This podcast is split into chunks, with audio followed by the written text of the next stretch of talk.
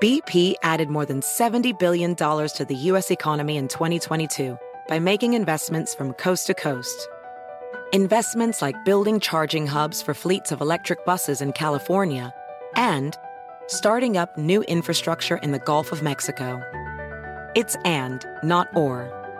See what doing both means for energy nationwide at bp.com slash investing in America.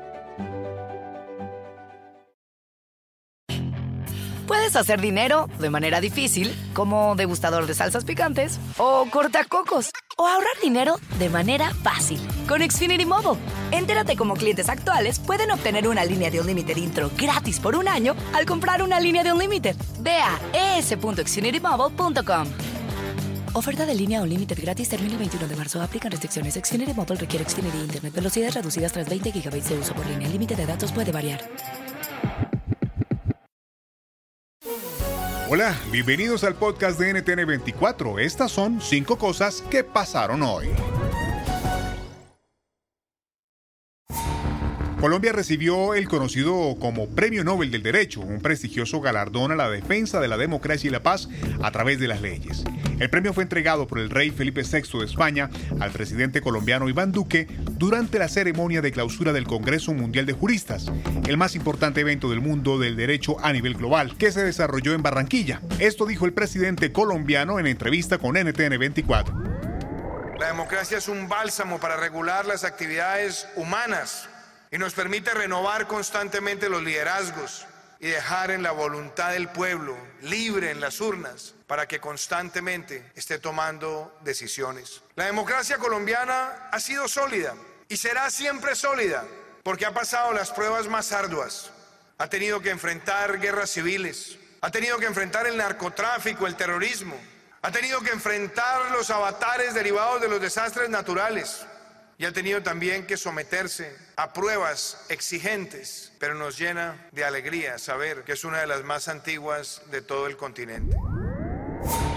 Crece el número de venezolanos que llegan a la frontera sur de Estados Unidos para pedir asilo. En los últimos meses los datos se han disparado. Hasta octubre, cuando más de 13.000 migrantes de este país fueron interceptados por la patrulla fronteriza. ¿Qué está sucediendo y cuánto contribuye el problema migratorio en esa frontera? Lo analizamos con Nick Miroff, periodista del Washington Post, quien acaba de publicar un informe sobre el tema. Se sabe eh, que, que, hay esta cifra de, de más de, de, casi 6 millones de venezolanos desplazados de su país, pero la mayoría, por supuesto, están en países de Sudamérica. Eh, siempre ha existido esa preocupación que podrían empezar a viajar en grandes cifras hacia Estados Unidos y ser una, un nuevo eh, desafío para, para, las agencias de, de la frontera.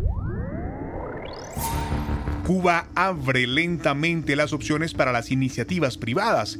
Esto en un año de importantes protestas sociales por la crisis económica y por la falta de libertad en la isla. ¿Cuán importantes son y qué impacto real tendrán? Se lo preguntamos a Elías Amor, economista y autor del blog Cuba Economía. Bueno, yo creo que la respuesta es muy clara. El Partido Comunista no quiere que Cuba se convierta en una economía de mercado.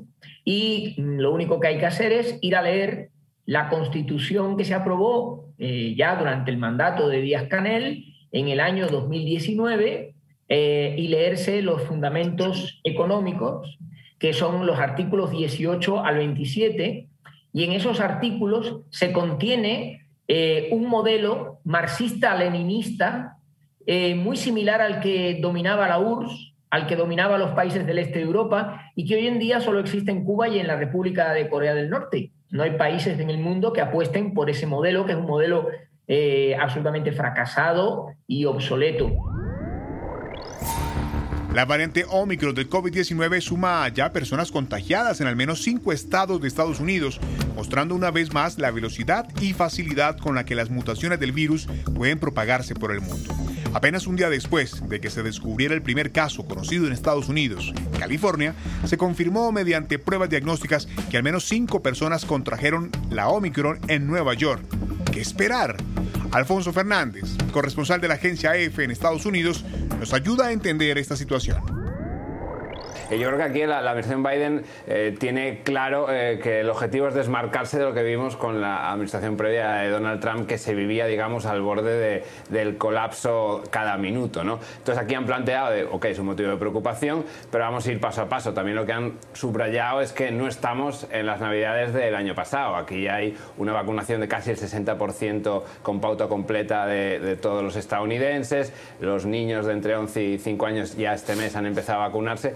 Lo tanto, eh, la alarma debería ser, debería ser menor. Además, eh, como bien ha insistido Anthony Fauci, ¿no? el epidemiólogo principal, eh, todavía faltan como unas dos semanas para saber exactamente, con, una cierta prueba científica, la agresividad, ¿no? la, virulencia de, esta nueva cepa del coronavirus. ¿no? Y la última del día, el trabajo en la era post-pandémica.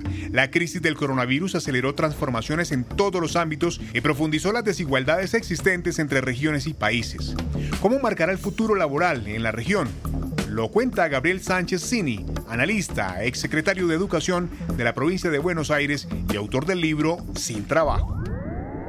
Mira, la mitad de América Latina hoy, como lo decías en la introducción, trabaja en el mundo informal. La informalidad significa que no es un trabajo de calidad, que probablemente no tenga un seguro de salud, que no tenga un seguro de desempleo, que no reciba jubilación cuando se retire, que si es, una mujer no tiene licencia de maternidad. Esos son 146 millones de personas en América Latina. Y esas personas en general coincide con son personas que no han terminado la escuela secundaria, que muchos no han terminado la escuela primaria.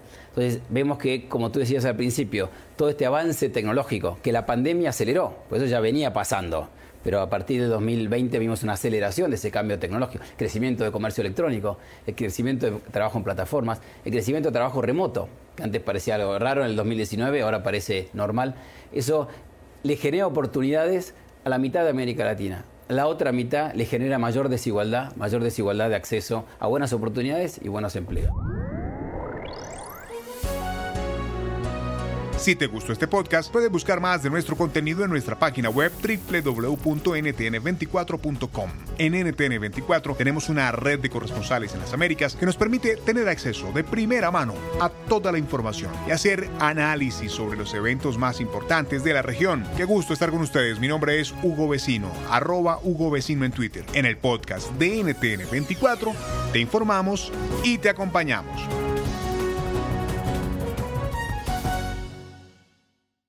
You might be right. It's simple, but something you almost never hear in politics today, with each side more concerned about scoring political points than solving problems. I'm Bill Haslam, a Republican. And I'm Phil Bredesen, a Democrat. We're former Tennessee governors, and we invite you to listen to our podcast, You Might Be Right. Join us and guests like Al Gore, Paul Ryan, Judy Woodruff, as we take on important issues facing our country. Listen and subscribe to You Might Be Right, a new podcast from the Baker School at the University of Tennessee.